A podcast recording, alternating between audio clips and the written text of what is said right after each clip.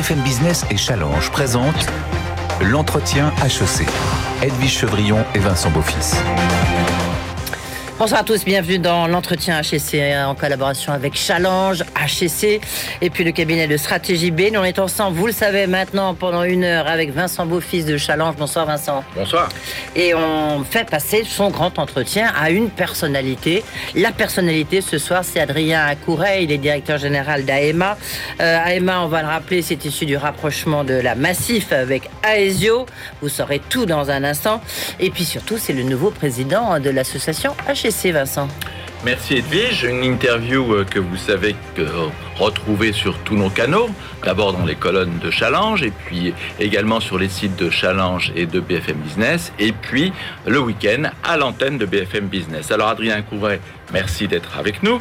Vous êtes à la tête maintenant du euh, cinquième groupe d'assurance français puisqu'il y a eu cette euh, fusion entre Aesio et euh, donc euh, votre groupe, la Massif. la Massif, la Massif où vous avez fait toute votre carrière, hein, vous avez donc vous ça, et puis en début d'année, vous avez procédé à une nouvelle opération qui fait de vous euh, le cinquième, c'est effectivement le rachat d'Aviva France qui gère entre autres le fameux contrat d'assurance vie à faire. Adrien Couret, merci d'être avec nous. Vous voyez, vous êtes dans votre propre entretien. Euh, euh, on va quand même rappeler aussi, c'est important, les collaborateurs, 18 000 collaborateurs, ça fait quand même un gros groupe. Exactement. 11 millions d'assurés. Euh, et puis, vous avez un chiffre d'affaires aussi très important, plus de 14 milliards. Alors, mode d'emploi de cet entretien, vous avez passé, il n'y a pas si longtemps que ça, votre entretien d'HSC pour intégrer HSC. Là, le mode d'emploi, il y a quatre parties. Première partie actualité, une partie business, un micro-trottoir avec les étudiants d'HEC. Il faudra voir l'assurance, il faudra peut-être les motiver un petit peu. Hein. on verra ça dans un instant. Et puis pour terminer, les questions euh, des alumni qui vous ont euh, adressé euh, des points assez particuliers, vous le verrez. Mais tout de suite, c'est la question d'actu. L'entretien HEC avec Challenge sur BFM Business. Adrien Couret, vous le savez bien, la grande question d'actu qui a un peu animé euh, votre secteur, mais pas que, bien sûr, c'est la grande sécu, euh, un concept lancé par le ministre de la... Je a déjà levé le sourcil, un grand concept euh, lancé par le ministre de la Santé, qui, même s'il semble faire un peu marche arrière, voulait un peu revoir l'articulation entre l'assurance maladie, les complémentaires santé et donc les mutuelles. quelle est votre position, vous, en tant que patron du cinquième groupe mutualiste français? La position est très claire, c'est qu'est-ce qui est dans l'intérêt des Français? On a une particularité en France, c'est qu'on a un modèle hybride entre l'intervention de la sécurité sociale et des complémentaires santé.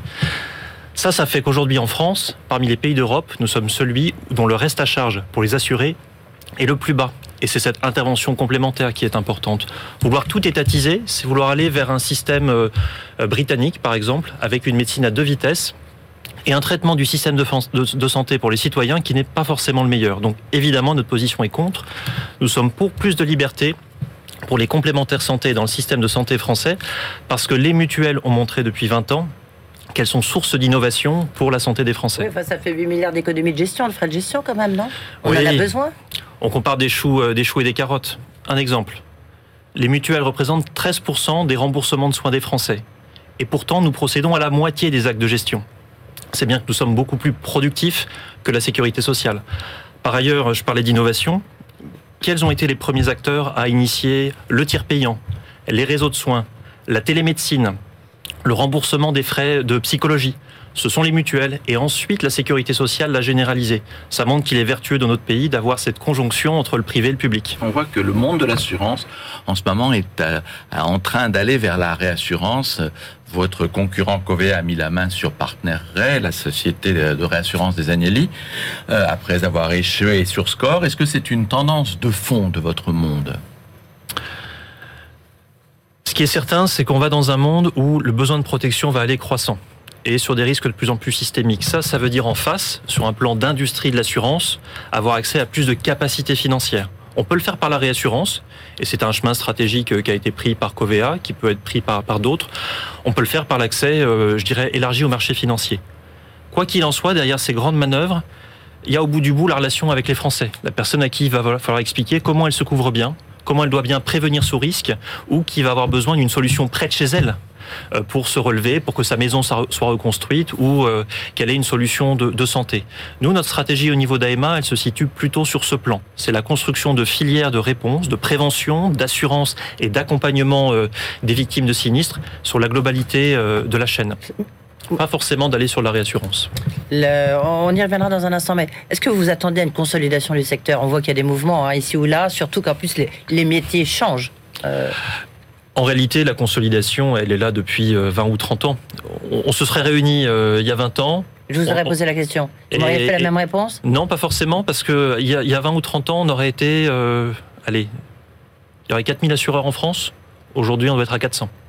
D'accord. Et demain et moi, demain, je pense, enfin, je pense que d'ici 15 ou 20 ans, le secteur de l'assurance ressemblera au secteur bancaire de ce point de vue-là. C'est-à-dire que vous aurez 5, 6, 7 grands opérateurs d'assurance qui sont devenus, seront devenus des acteurs globaux sur tous les types de risques, euh, sur tous les types de, de clients et qui existeront.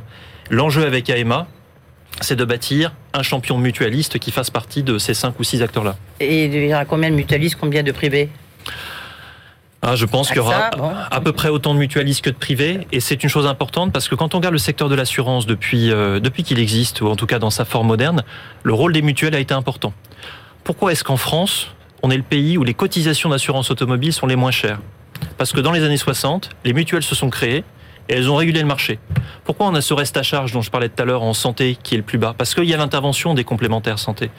Et pourquoi vous avez encore en France le fonds garanti en euros, qui est la, je dirais l'épargne populaire pour les Français, qui est, encore présente, parce que vous avez, des acteurs non lucratifs de l'économie sociale et solidaire qui interviennent sur ce marché aussi. Est-ce que vous avez le sentiment justement que sur l'autre grand risque à venir, l'autre grande évolution de nos sociétés qui est la dépendance, il faut que les mutuelles arrivent avec euh, une offre différente ou c'est un sujet d'État? En réalité, ça fait 20 euh, ou 30 ans qu'il existe des offres en matière de dépendance. Euh, nous en avons proposé au travers de nos différentes mutuelles. D'autres groupes mutualistes le font. Vous avez des acteurs euh, comme AXA qui en proposent dans leur contrat collectif. Et pourtant, le constat, c'est que ça ne se développe pas. Alors que le besoin existe. La génération du baby boom qui est là aujourd'hui a des problématiques de dépendance par rapport à ses parents. Euh, et tout se passe comme si le besoin social était là, mais il n'était pas forcément ressenti avec une réponse assurantielle en face. C'est là que je crois que l'intervention des pouvoirs publics est intéressante, pas seulement à des fins de solvabilisation, mais pour faire prendre conscience, peut-être par une, tranche obligatoire fine, euh, d'une certaine façon de risque, qu'il y a là un besoin social qu'il faut couvrir. Sinon, le risque, vous le connaissez tous, c'est que chacun s'auto-assure en vendant euh, sa résidence principale pour euh, pouvoir aller en EHPAD ou en ayant recours euh, à l'accompagnement de sa famille, ce qui profondément serait une inégalité sociale profonde. Donc le rôle de l'État n'est pas que financier, je pense, là-dedans. Il est aussi de déclencher un réflexe, peut-être même une obligation de cotiser assez jeunes, avec derrière, en deuxième rideau, pour apporter euh, une manne financière, l'intervention euh, du secteur privé, du secteur des assurances. Mais à quel endroit il faudrait placer cette fiscalité euh, sur le salaire, sur l'impôt sur leurs revenus alors, on, peut effectivement imaginer des, des, incitations en termes de cotisation sociale, on peut imaginer des incitations en matière d'impôt sur le revenu. L'important, c'est qu'il y ait une première tranche, une préparation de l'avenir qui se fasse dans quelque chose qui soit concerté entre les pouvoirs publics et le secteur privé. Et donc, on va s'arrêter maintenant sur les questions d'actualité. On va avoir le brief de Bain et on va rentrer effectivement sur les questions plus business. L'entretien HEC avec Challenge sur BFM Business. Alors nous allons maintenant ouvrir la séquence business avec euh, le brief de Bain et avec vous, donc euh, Pierre de Rem. C'est à vous euh, pour débriefer notre ami Adrien Couret. Merci Vincent. Bonjour Adrien Couret, vous êtes donc le directeur général d'AEMA Group. 2021 euh, a été une année capitale pour vous, euh, Edwige l'a rappelé tout à l'heure, et vous êtes aujourd'hui à la tête de l'acteur incontournable en France de l'assurance et de la protection mutualiste. Euh, votre plan stratégique CAP 2023, construire pour conquérir, s'inscrit donc pleinement dans votre projet et dans votre ambition de faire de votre groupe le porte-drapeau chez les mutualistes de l'engagement sociétal. Vous l'avez en effet très clairement exprimé. L'engagement sociétal, la responsabilité sociale et l'utilité sociale sont au cœur du projet d'AEMA Group. C'est un axe qui est particulièrement pertinent dans le contexte qu'on connaît, dans le contexte sanitaire actuel, mais aussi dans le contexte que connaissent les assureurs de mutation des risques dont vous avez parlé précédemment. En effet, les événements récents ont mis en évidence qu'on vit aujourd'hui dans un monde qui est beaucoup plus risqué et beaucoup plus incertain. Euh, par exemple, il y a certains risques traditionnels qui s'estompent, euh, comme la mortalité euh, routière, et on voit des nouveaux risques qui apparaissent, comme les maladies infectieuses, le cybercrime et le risque climatique qui met aujourd'hui les assureurs sous tension. Alors aujourd'hui, la, plupart des assureurs ont pris des engagements sur le climat, comme par exemple la sortie du charbon, mais il y a beaucoup d'observateurs qui pensent qu'en fait, ça ne sera pas suffisant et qu'il faudra aller beaucoup plus loin. Euh, par exemple, pour donner euh, deux chiffres, en 30 ans, euh, les pertes liées à des catastrophes naturelles ont été multipliées par 5. D'ici 2050, on pense que les pertes liées à des sinistres liés à des catastrophes naturelles vont augmenter de plus de 50%. ces engagements, il va donc falloir prendre des engagements très forts. Quand on regarde la COP26 qui s'est terminée il y a quelques jours, on voit en fait que la solution viendra probablement plus de l'engagement des entreprises que de l'engagement des États. Euh, il faudra aussi beaucoup de prévention, comme vous dites euh, chez AEMA Group, beaucoup de prévenance. Euh, donc ça m'amène à vous poser cette question. à l'image de votre positionnement de précurseur sur l'engagement sociétal, comment est-ce que vous tirez, comment est-ce que vous comptez tirer parti de la puissance d'AEMA Group, mais aussi de ses racines mutualistes, pour faire avancer les choses concrètement en matière d'environnement? Le, point que vous évoquez, il est au cœur de l'évolution de notre métier. L'assurance, elle a parfois une mauvaise image, mais parce qu'elle ne sait pas dire à quel point elle est proche euh, des personnes et des gens. Euh, la création d'AEMA, mais aussi moi la raison pour laquelle j'ai choisi de m'engager dans le monde mutualiste, c'était avec cette conviction que l'assurance était d'abord un outil au service des personnes pour leur donner de la confiance dans un monde d'incertitude et pour leur donner la capacité de se projeter loin. Alors ça a été vrai pendant des décennies dans l'univers du consumérisme, de la consommation, c'est maintenant vrai dans l'environnement qui est celui du dérèglement climatique et de l'accompagnement des personnes. Si vous voulez avoir un impact, il faut d'abord avoir une relation sincère avec les personnes que vous touchez, avec les sociétaires, les adhérents et les clients. Ça veut dire quoi, pardon, euh, sincère? Ben, Si vous n'avez pas confiance dans votre assureur, au moment où il va vous dire attention, Là, vous allez vous installer pour votre habitation. la crédibilité, hmm. exactement. Mais elle part d'une euh, d'une dimension d'écoute et du fait qu'on se dit tiens mon assureur quand il me parle c'est pas pour des carabistouilles il a quelque part il me parle comme je suis la dimension mutualiste finalement c'est une entreprise où euh, l'intérêt de l'assureur, l'intérêt de l'assuré sont alignés puisqu'il n'y a pas d'actionnaire à rémunérer et donc il n'y a pas d'argent à aller chercher pour rémunérer l'actionnaire. Ça, c'est un point qui est vraiment important. Moi, je suis profondément convaincu que la forme mutualise entreprise, elle est étroitement liée aux solutions qu'on pourra trouver demain pour la société. Deuxième élément, c'est la dimension d'investisseur. Vous l'avez dit, AEMA Group euh, aujourd'hui euh, gère 200 milliards d'euros euh, d'actifs, qui est l'argent en fait des Français qui nous font confiance et nous choisissons de lui donner une coloration indubitablement en faveur de la transition économique et sociale. Et c'est pas juste les engagements qui sont liés au retrait du carbone, c'est l'investissement direct dans la transition écologique, énergétique. Je pourrais vous citer des noms de dizaines euh, d'entreprises qui sont des entreprises de la transition écologique dans laquelle nous investissons. Et puis le troisième point, c'est notre levier comme assureur. Souvent, les assureurs disent, regardez, on place de l'argent dans l'économie verte, dans la transition. Mais on a un vrai levier de prescription. Je prends l'exemple de la Massif qui, il y a 10 ans, a fait partie des premiers assureurs à dire vous, vous prenez un véhicule propre et sûr, alors vous avez un avantage en matière de cotisation. Aujourd'hui, ce sujet-là, il il est totalement devenu mainstream.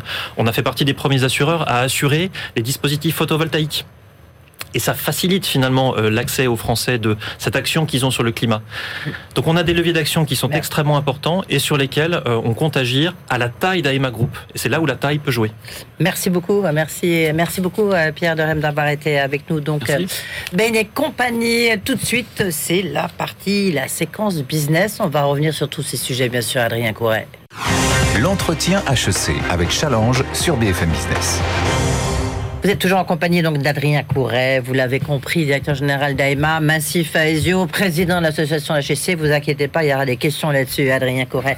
Mais là, pour l'instant, c'est la séquence business.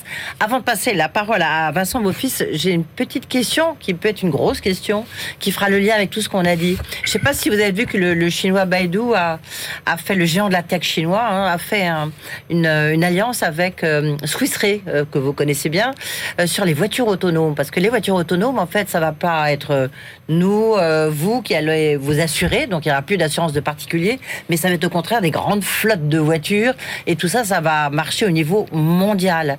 Donc ça veut dire que vous n'aurez plus de marché, vous n'aurez plus d'assurance particulier à la massive. Qu'est-ce que vous allez faire? Les véhicules autonomes, ils vont évidemment changer d'abord le marché de la mobilité ah, et puis le nôtre. après, si on se met 15 ans en arrière, on nous promettait déjà là pour aujourd'hui l'arrivée des véhicules autonomes partout et des changements majeurs. Alors je suis pas en train de dire que ces changements ne viendront pas, mais la question de l'assurance, elle ne va pas disparaître, elle va muter. Je, vous, donne un exemple. Euh, je suis, conducteur d'un véhicule autonome. Je me mets en autonomie, parce qu'un véhicule autonome n'est pas forcément que autonome. Et j'ai un accident. Ma responsabilité civile, en fait, elle peut jouer à plein de niveaux. Là où avant, c'était la, responsabilité d'avoir eu un accident. Demain, ça peut être la responsabilité, je me suis mis en mode autonome alors que je ne devais pas l'être. Euh, il va y avoir une judiciarisation de tout ça. Ce que je veux dire par là, euh, c'est que la nature du risque va changer il va toujours y avoir de l'assurance, simplement elle va devenir beaucoup plus complexe qu'aujourd'hui. Il y aura des risques de série, des risques industriels sur des flottes, où c'est peut-être la responsabilité du constructeur de véhicules, du constructeur de software. Mais sur le plan individuel, ça va être l'usage que vous avez fait du véhicule autonome, du bon usage ou pas, qui va venir et qui va jouer. Je, je pense qu'on va dans un monde où, en réalité, plutôt que disparaître, l'assurance va exploser en termes de besoins. Alors on va peut-être revenir en 2021 parce que ça a été euh, une date importante pour vous, pour donc AEMA, puisqu'il y a eu une double opération. Il y a eu à la fois effectivement la concession d'AEMA avec euh, le rapprochement massif à Ezio qu'on a évoqué, et quasiment en même temps, vous faites l'acquisition d'Aviva. Alors où est-ce que vous en êtes aujourd'hui de ces deux opérations quelques mois plus tard? Écoutez, on, termine la première année d'existence d'AEMA Group, puisque le groupe a été créé au 1er janvier 2021. Moi, je suis extrêmement fier du travail qui a été fait par les équipes, parce que tout ça a été fait en période de Covid. Il faut également s'en souvenir, dans une période très particulière. Et je crois pouvoir dire que au bout d'une année, on a posé cet acte très fort qui est de créer, dans un marché qui peut paraître euh, un peu immobile comme l'assurance, de poser un acte fort qui est la création d'un acteur mutualiste de premier plan et qui va porter ses valeurs, son développement sur tous les marchés de l'assurance, qu'on parle d'assurance dommage avec Massif, qu'on parle d'assurance santé et prévoyance avec Aesio ou d'épargne avec, avec Aviva. On a devant nous maintenant un chemin, je pense, de 2-3 ans qui va être un chemin euh, de construction de groupe, de construction de synergie, de construction de culture commune. Mais les fondamentaux sont bons et euh, je suis extrêmement optimiste pour ce qu'on a à construire euh, dans les années à venir. Pourquoi la question de taille est-elle si importante, notamment à propos du rachat d'Aviva? France. elle est importante à. Déjà, dans l'assurance, plus vous avez de risques en portefeuille, plus ça vous permet de mutualiser, plus vous êtes fort. Ensuite, plus vous avez côte à côte des poches de risques différentes, un peu de dommages, un peu d'épargne, un peu d'assurance vie, plus vous diversifiez le risque et meilleur c'est. Et dans ce monde où vient l'innovation technologique, la capacité à la déployer à grande échelle, c'est bien de créer une solution, mais si derrière vous la déployez sur un petit portefeuille de 200 000 personnes, vous n'avez pas d'impact. Si en revanche vous avez la capacité de le déployer vis-à-vis de 11 millions de personnes, alors vous avez une capacité de faire le marché. Même chose sur ce qu'on évoquait tout à l'heure avec, euh, avec Bain sur les solutions environnementales. C'est bien de pouvoir déployer les choses à grande échelle. Le monde aujourd'hui demande ça. Alors vous êtes une entreprise mutualiste, Aviva était une entreprise capitaliste, et au moment où vous avez remporté l'affaire, vous avez dit euh, c'est important que Aviva passe sous pavillon mutualiste, votre expression. Pourquoi est-ce si important? C'est important parce que le mutualisme, c'est un, c'est un esprit dans la conduite des affaires d'assurance. C'est l'idée que quoi que je fasse en tant qu'assureur, je le fais dans l'esprit de l'intérêt de l'assuré, puisque quelque part, moi, mon conseil d'administration, j'ai des représentants des assurés.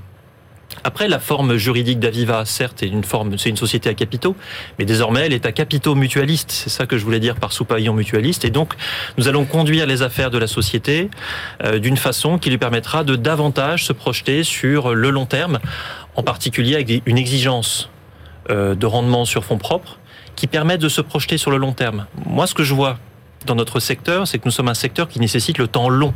On parle d'évolution de catastrophes naturelles, ça se passe sur 20 ou 30 ans. On parle de pandémies qui peuvent survenir tous les, tous les 20, 30 ou 40 ans. Si vous êtes pris systématiquement dans une exigence de devoir tous les trimestres rendre compte des coups de volant que vous amène votre activité, ça n'est pas possible et ça n'est pas gérable. Aviva, dans le groupe AMA, va pouvoir se développer sur le long terme et ça, ça sera bon pour ses assurés et ça sera bon pour ses salariés. Mais en même temps, la question qu'on peut se poser, c'est est-ce qu'on s'adresse à des clients d'un assureur privé de la même manière que quand euh, c'est euh, des clients d'un groupe mutualiste on s'adresse aux différents clients de façon différente. Un sociétaire de la Massif, on ne lui parle pas de la même façon qu'un adhérent d'Aesio. Un adhérent de l'affaire, et l'affaire c'est une association souscriptrice, hein, c'est pas une société. On l'aborde également d'une façon très particulière. Donc dans la construction des offres, dans le temps d'écoute qu'on donne à la, relation, euh, on va diffuser une culture commune qui sera celle de la prévenance qu'évoquait tout à l'heure également euh, Pierre de Rennes euh, de, de, de Bain, mais en s'adaptant à chaque sociétaire, adhérent, client, euh, bien évidemment. Et alors justement, pour parler à chaque sociétaire, vous voulez lui parler sous des marques différentes. Vous ne pouvez plus avoir la marque Aviva, elle doit euh, disparaître en tout cas en France. Et où en êtes-vous de la recherche d'une nouvelle marque et qu'est-ce que vous cherchez à faire passer comme idée au moment où on va vous présenter un catalogue de nouveaux noms comme toujours? Avec des A, avec beaucoup de A. Avec beaucoup de A. Alors écoutez, euh, j'ai peut-être une annonce à, vous faire, mais euh, le nouveau nom est trouvé. En réalité, euh, d'Aviva Assurance, qu'on ne peut plus utiliser. Et plutôt que de chercher un nouveau nom avec des acronymes qui ne veulent pas forcément dire grand-chose, ou qui ne sont pas chargés d'histoire, nous sommes allés chercher dans l'histoire d'Aviva. Et il y avait une très belle marque, parmi les entreprises à l'origine d'Aviva, c'était Abeille. Et donc, ah. Aviva va redevenir progressivement Abeille Assurance, c'est une marque évidemment qui est chargée d'histoire, chargée de proximité. C'est une marque qui résonne avec l'enjeu évidemment euh, écologique, de transition environnementale. C'est une marque également qui exprime la proximité. Euh, et donc c'est on a déjà vérifié euh, auprès des clients actuels d'Aviva que c'est une marque qui leur parle et voilà. Et alors, est-ce qu'effectivement un patron d'abeille travaillera différemment d'un patron d'Aviva? Oui, pour une raison simple, c'est que il n'aura pas le même type d'objectif. Moi, je, sais que le nouveau patron euh, d'Abeille, qui est arrivé euh, en mission il y a quelques semaines, Philippe Michel Labrosse, va travailler avec des objectifs qui vont être des objectifs de temps long. Bien sûr, avoir du résultat économique, mais pas sur des exigences qui sont inconciliables avec euh, le bon métier d'assurance. Et puis une focale plus particulière sur la satisfaction des, des, clients sur le portefeuille affaires, le nouveau développement du portefeuille de l'affaire, qui est pour moi une chance absolue pour notre groupe. Donc des objectifs de nature différente évidemment des objectifs en matière de RSE, puisque nous en avons au niveau de Massif, nous avons au niveau d'Aesio, et eh bien nous allons avoir désormais avec Aviva des objectifs beaucoup plus larges en matière de RSE qu'on pourra porter sur toute la largeur d'AEMA Group et avec tout le poids du cinquième groupe français d'assurance. Alors dernière question euh, liée à cette bronca qu'il y a sur les augmentations qui sont programmées des complémentaires santé. Est-ce qu'il y a là, puisque vous le mettez toujours en avant, une réponse mutualiste différente de celle des groupes privés? Là encore, il faut regarder le temps long. Il y a des années, en assurance dommage ou en assurance santé, vous pouvez avoir des dépenses qui augmentent de plus 10%. Nous, on ne le fait jamais. Dans ces moments-là, on lisse. La contrepartie, c'est qu'il y a quelques années parfois qui sont un peu meilleures, ben, on ne restitue pas tout forcément euh, aux assurés. Ça, je dirais que c'est la vision du temps long, c'est d'assurer une évolution de nos cotisations qui soit lissée. Mais c'est pas juste pour faire passer des augmentations. C'est pas les tarifs qui augmentent, c'est les prestations. Chaque année, euh, sur, une année normale, en complémentaire santé, euh, le vieillissement de la population, le fait qu'on soigne mieux les gens avec des meilleures technologies, fait que euh, l'accroissement naturel des dépenses, c'est 2, 3, 4%. Et c'est pas moi qui le dis, c'est les objectifs qu'ils ont fixés par la sécurité sociale. C'est le fameux ONDAM. Je pourrais vous faire la même réponse en, assurance auto, la même réponse en assurance habitation. Pendant la crise, tiens, prenons un exemple. un rétroviseur qui est cassé. Avant la crise, après la crise, c'est 10% de coûts de réparation en plus. Pourquoi? Parce que les constructeurs automobiles mmh. bah, ont cherché à se faire des marges sur les pièces de réparation parce que c'était compliqué pour eux.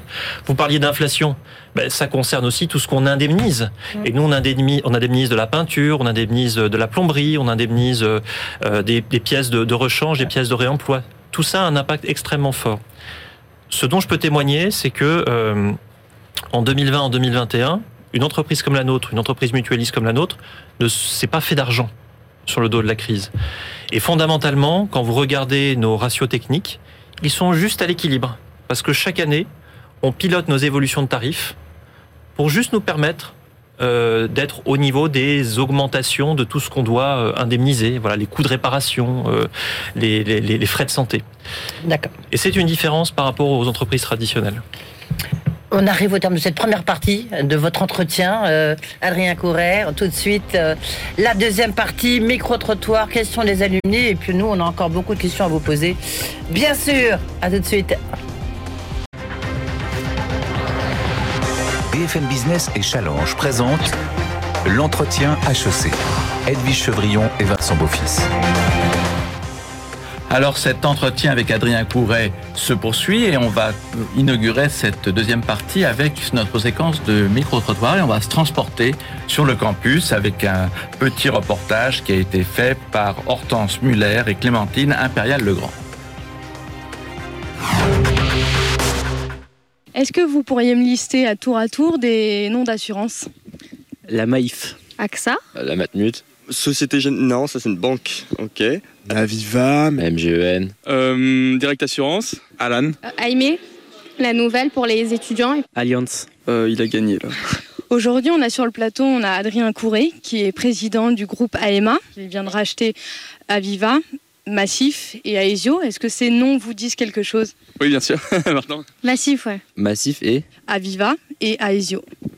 Pas du tout. J'ai jamais entendu parler de ces groupes-là. Moi, je connais juste la Massif. La Massif, oui, parce qu'ils font plein de pubs à la télé, mais le reste, non. La Massif, oui, et puis on salue du coup Adrien Couré. Et ton opinion sur le secteur de l'assurance? Euh, J'ai l'impression que c'est un secteur euh, assez opaque.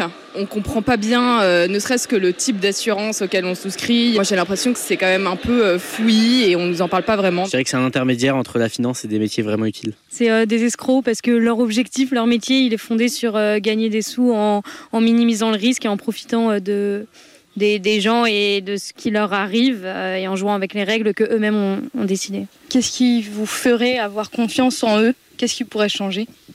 Bah, effectivement, euh, leur rapidité de réponse, qui rembourse facilement les frais euh, bah, perdus quand il y a des dégâts, par exemple. La transparence, ce serait la première chose que je mettrais en avant. je pense l'honnêteté aussi. Euh, plus de transparence, j'imagine. Euh, Peut-être mieux expliquer les services euh, qui sont euh, inclus. Il y a un certain nombre de clauses qui sont pas forcément euh, très claires, à mon sens, euh, quand on souscrit un contrat d'assurance. Montrer peut-être plus qu'on est, euh, on a des offres personnalisées, qu'on écoute le, qu'on écoute le client, quoi. Comment toucher les jeunes euh, Les réseaux, c'est important. On y est tous dessus, donc euh, faut y être aussi. Le problème, c'est que c'est fondé sur euh, des concepts mathématiques probabilistes un peu complexes que la plupart des gens ne peuvent pas comprendre.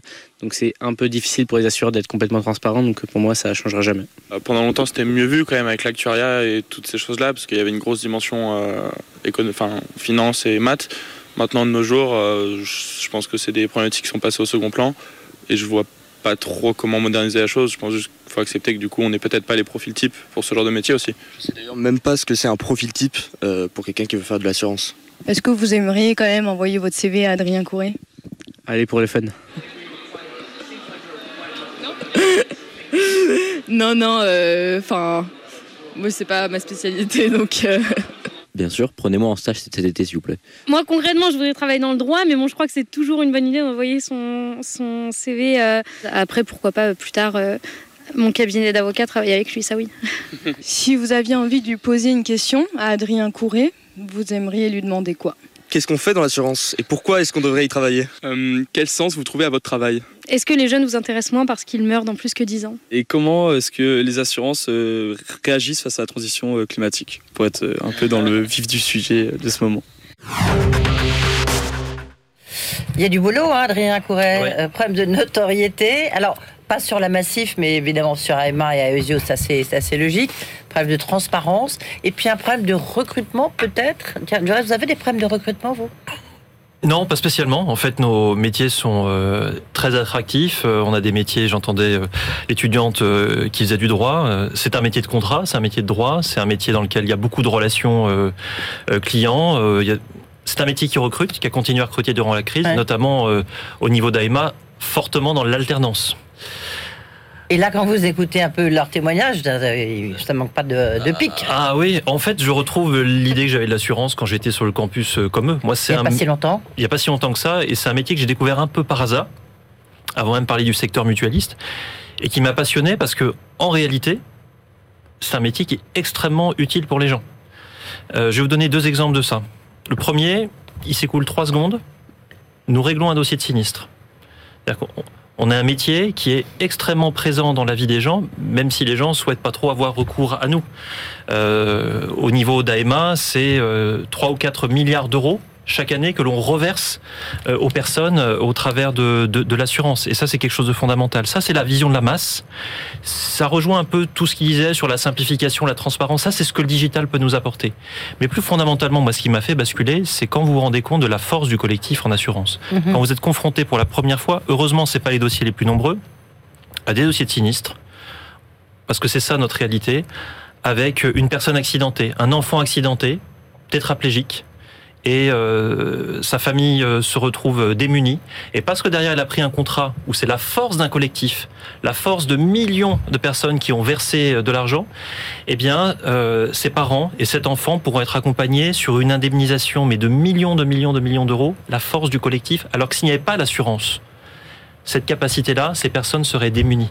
C'est dans ces cas extrêmes, souvent dont on n'ose pas parler parce qu'il y a un côté un peu anxiogène, qu'on trouve la vérité et la profondeur de ce métier.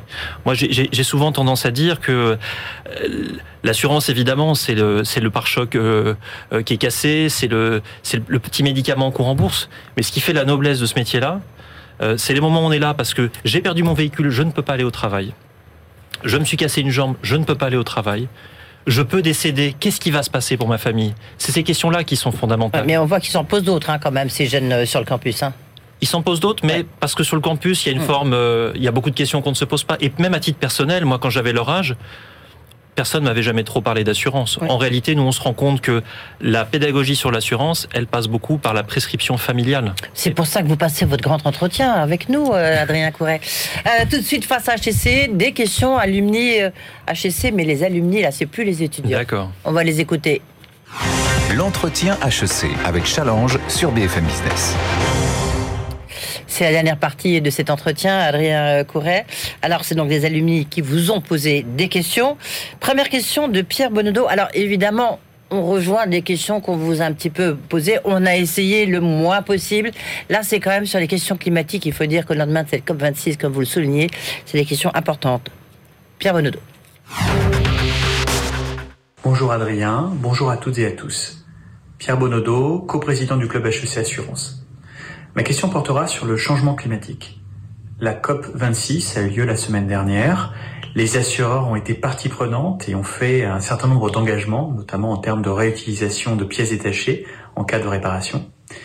Donc j'aurais voulu savoir, euh, pour toi Adrien, quel était le rôle des assureurs dans la lutte contre le changement climatique et quels étaient les endroits où ils pouvaient avoir le plus d'impact? Merci.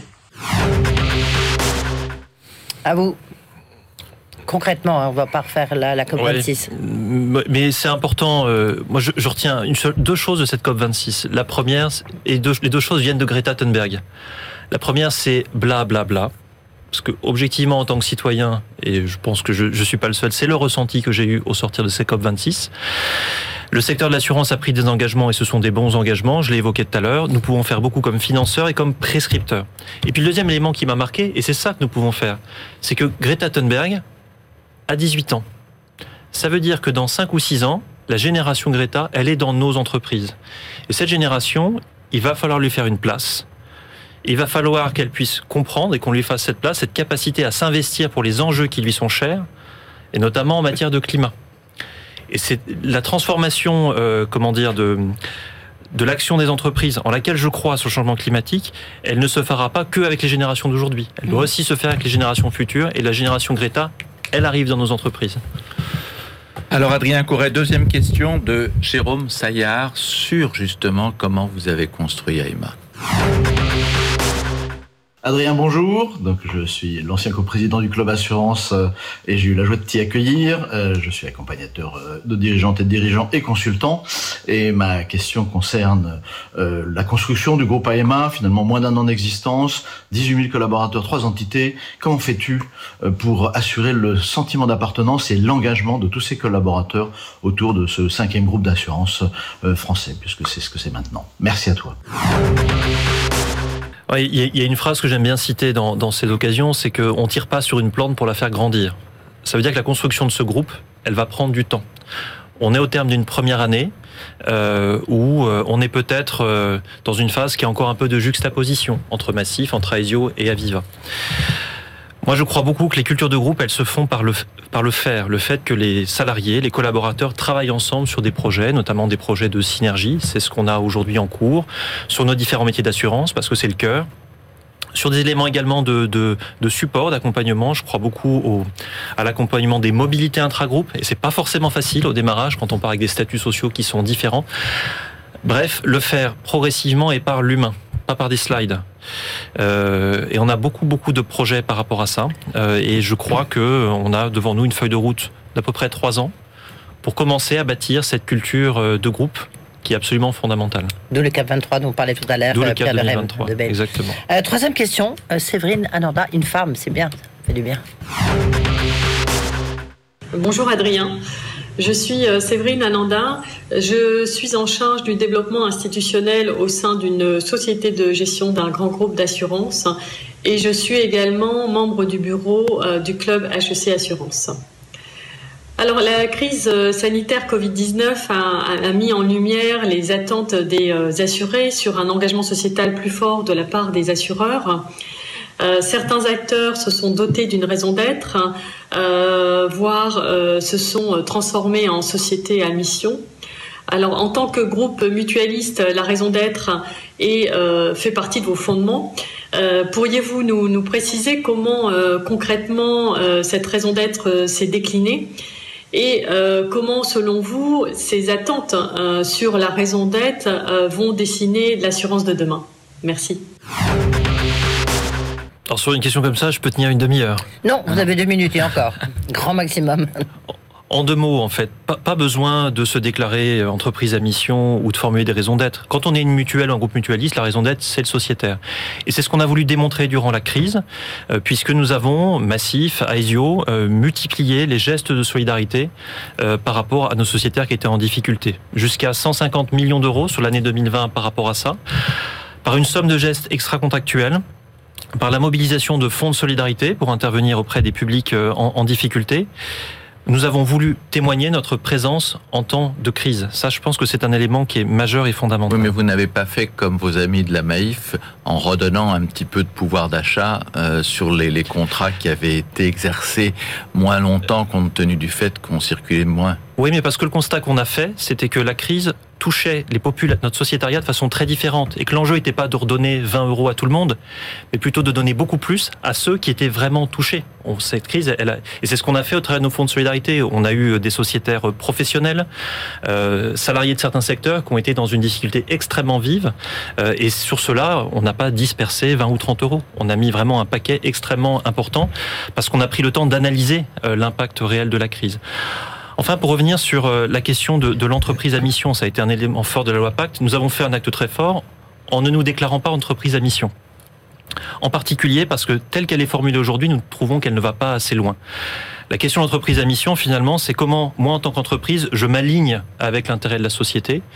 Et on ne peut pas le faire par des éléments cosmétiques. Et il y a un engagement fort que nous pratiquons en tant que mutuelle qui compte pour nous, c'est que dans la gouvernance, là où se prennent les décisions des entreprises, comme dans les mutuelles, vous ayez des représentants de la société. Mmh. Dans un groupe mutualiste comme le nôtre, les personnes qui me donnent des, décisions, des orientations, ce sont des représentants de la société et des sociétaires.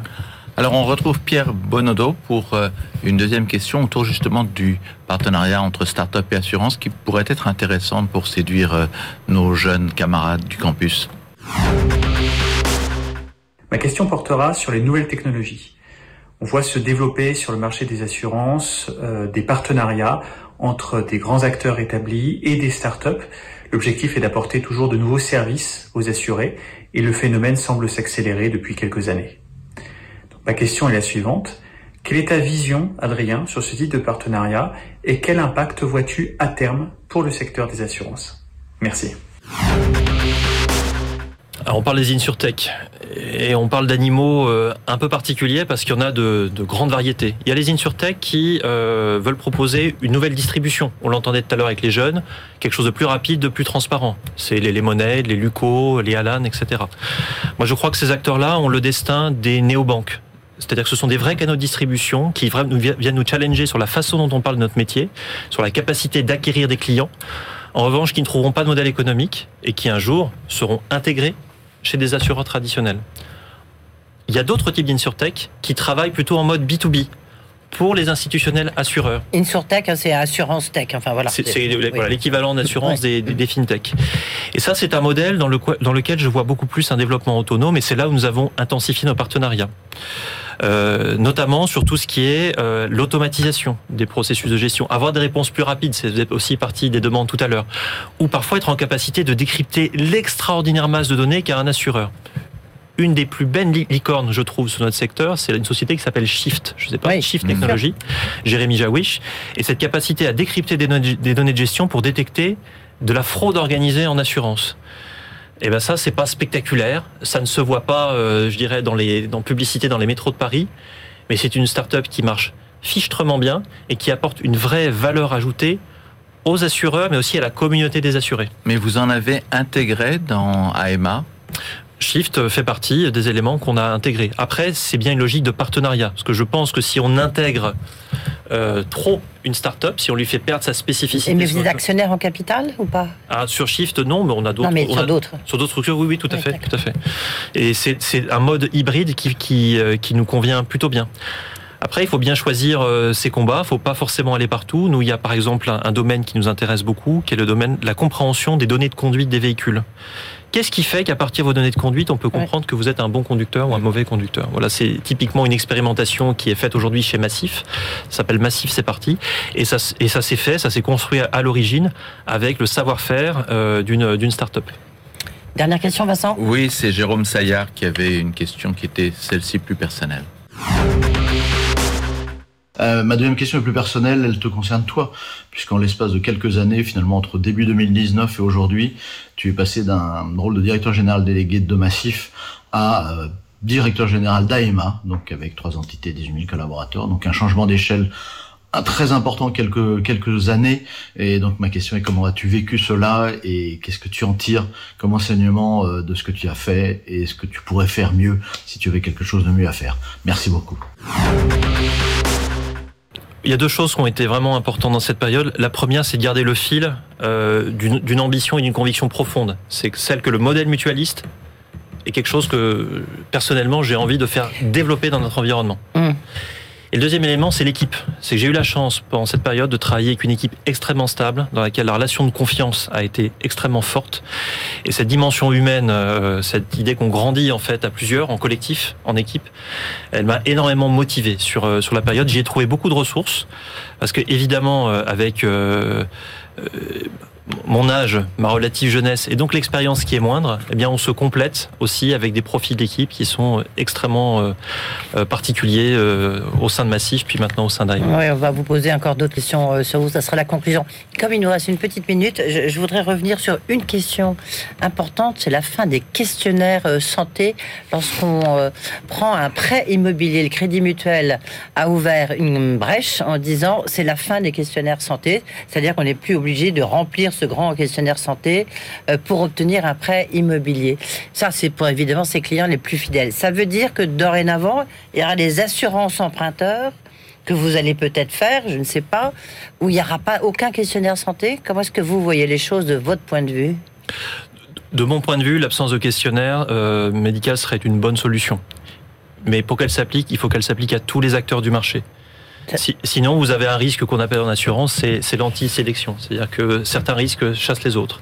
Et donc, si ça devient une règle commune de marché, euh, soit, et ça sera bon pour l'inclusion d'ensemble. Sinon, non.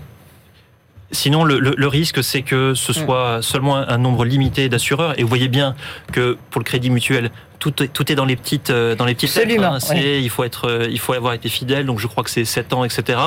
Et en réalité, on explique au bout du bout que c'est un coût de 70 millions d'euros. Autrement dit, une paille, quoi, le, le coût d'une campagne de communication pour le, pour, pour le crédit mutuel. Donc moi, je pense que ça peut être un vrai acte social. euh, à une seule condition, c'est que tous les acteurs euh, du marché rentrent dans cette discipline. On arrive au terme de cet entretien. C'est la conclusion, Vincent. Avec des petites questions un peu plus perso, justement. L'entretien HEC avec Challenge sur BFM Business.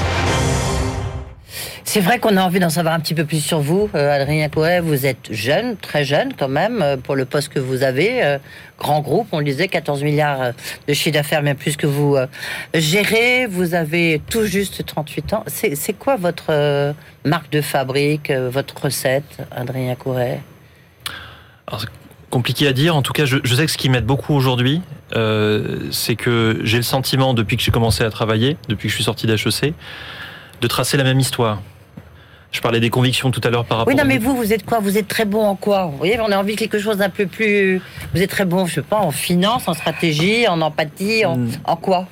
Non, je crois que j'ai- je, je Il crois est que très j'ai- bon en mutualisme, je dirais. Hein Non, je crois Parce que- que vous l'avez complètement chevillé au corps. Ah. Vous sortez ce mot-là, il vient de quelque part. C'est pas simplement parce que votre premier job, ça a été la massive. C'est pas il- un hasard.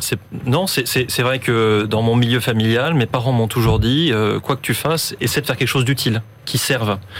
Et euh, le, le hasard des rencontres a fait que c'est que c'est que c'est tombé là-dessus. Euh, après, euh, je, je- je crois que j'aime bien travailler avec les gens qui m'entourent. J'ai toujours avancé en équipe, en collectif. Et il se trouve que ça a été aussi euh, la culture euh, de l'entreprise dans laquelle j'ai travaillé, et ça a été la façon de faire aboutir ces grands projets. Les évolutions formidables de la, de la Massif, elles, ont, elles se sont pas faites seules, elles se sont faites avec mes prédécesseurs, elles se sont faites avec l'actuel directeur général de la Massif, qui est Jean-Philippe Dogneton. La façon de, fait, de travailler avec Aesio pour préparer ce groupe, ça a été trois années. Et donc ça a été trois années euh, d'un travail extrêmement fin pour... euh, pour avoir une compréhension commune quoi, du projet qu'on voulait construire. Ça n'a pas été un projet vertical euh, d'acquisition. Enfin, l'acquisition d'Aviva, elle s'est faite pas parce qu'il y avait une opportunité qui passait, parce que le projet qu'on a travaillé, le projet qu'on a Mm. présenté, c'était un projet industriel, c'était un projet respectueux des histoires, des salariés et de ce noble métier d'assurance. C'était pas un projet financier. Adrien il faut qu'on qu'on reste sur vous un petit peu. C'est la, focale de la fin de cette émission. Bon, vous êtes jeune, je pense que vous êtes le plus jeune qui ait passé cet entretien jusqu'ici. Euh, et en plus, vous avez créé autour de vous un comité consultatif de jeunes. Qu'est-ce qui vous a apporté? Vous n'aviez pas besoin de ça. Vous étiez vous-même représentant de cette génération. À 38 ans, on n'est plus un jeune. On n'est plus un jeune parce que, euh, pour ce qui me concerne, euh, euh, on est déjà avancé dans la carrière, la, la famille est là, on n'a plus les mêmes préoccupations que les jeunes qu'on a vus tout à l'heure, Mm. euh, d'où qui viennent, qui est s'installer dans la vie, être connecté à une forme de, de nouveauté. euh, moi, vous me parlez d'un certain nombre d'innovations. Je peux vous en parler conceptuellement, mais je, ne- je ne les vis pas. Ouais. Je, je- je ne vis pas une vie sur les réseaux sociaux, sur Snapchat, Parce qu'eux, sur ils sont Instagram. digitaux, d'accord. Eux sont totalement digitaux. Ouais. Moi, j'ai eu mon premier, mon premier téléphone portable, c'était un Nokia 3310, c'était au tout début de mes études. Euh, j'ai connu l'arrivée d'Internet. Je pourrais parler à ces jeunes de, du moment où euh, le modem se déclenchait à la maison, il fallait pas décrocher le téléphone. Je suis jeune, peut-être, euh, dans un référentiel. Mais moins jeune que ça, finalement, vous avez raison, Adrien Couret. Cela dit, vous êtes aussi jeune parce que vous êtes président de l'association HEC. C'est important, surtout que vous passez cet entretien. Euh, vous- comment vous concevez ce rôle-là, quand même? Euh, Sans faire de... Non, je, je- je le conçois d'abord comme, euh, comme un retour apporté à la communauté. Euh, HEC est une école qui m'a apporté énormément. Je ne serais pas là où je suis aujourd'hui euh, si euh, cette école m'avait pas ouvert beaucoup de chakras et, et beaucoup de portes. Et à un moment, il est venu l'envie et l'opportunité de, de rendre ça. Aussi parce que progressivement, au travers du club HEC Assurance, euh, je me suis rendu compte de l'extraordinaire vigueur et force de cette communauté. C'est un lieu de solidarité, c'est aussi un lieu pour faire passer énormément de convictions et de valeurs. Et puis j'ai la chance de succéder à Frédéric Jousset, qui a été un grand président euh, d'HEC Alumni et qui a porté une dynamique, moi, que j'ai envie de, de poursuivre. Et vous voyez, depuis que j'ai pris mon mandat depuis juin, je suis allé à la rencontre de la communauté en région. Euh, Je suis allé au Qatar également rencontrer la, la communauté qui se développe là-bas. C'est un vecteur de promotion au-delà d'HEC, de la France, qui est absolument euh, formidable et extraordinaire. Et qui est sans doute pas encore assez connu. Et moi, c'est cet impact-là que j'ai envie d'apporter euh, à l'association HEC Alumni. Merci Adrien Corret d'avoir été avec nous. Euh, Vincent, on se retrouve le mois prochain pour un nouvel entretien d'HEC. Adrien Corret, là, vous avez fait une belle promotion pour l'école, en tous les cas, on va dire ça. Merci beaucoup. Merci. L'entretien HEC avec Challenge sur BFM Business.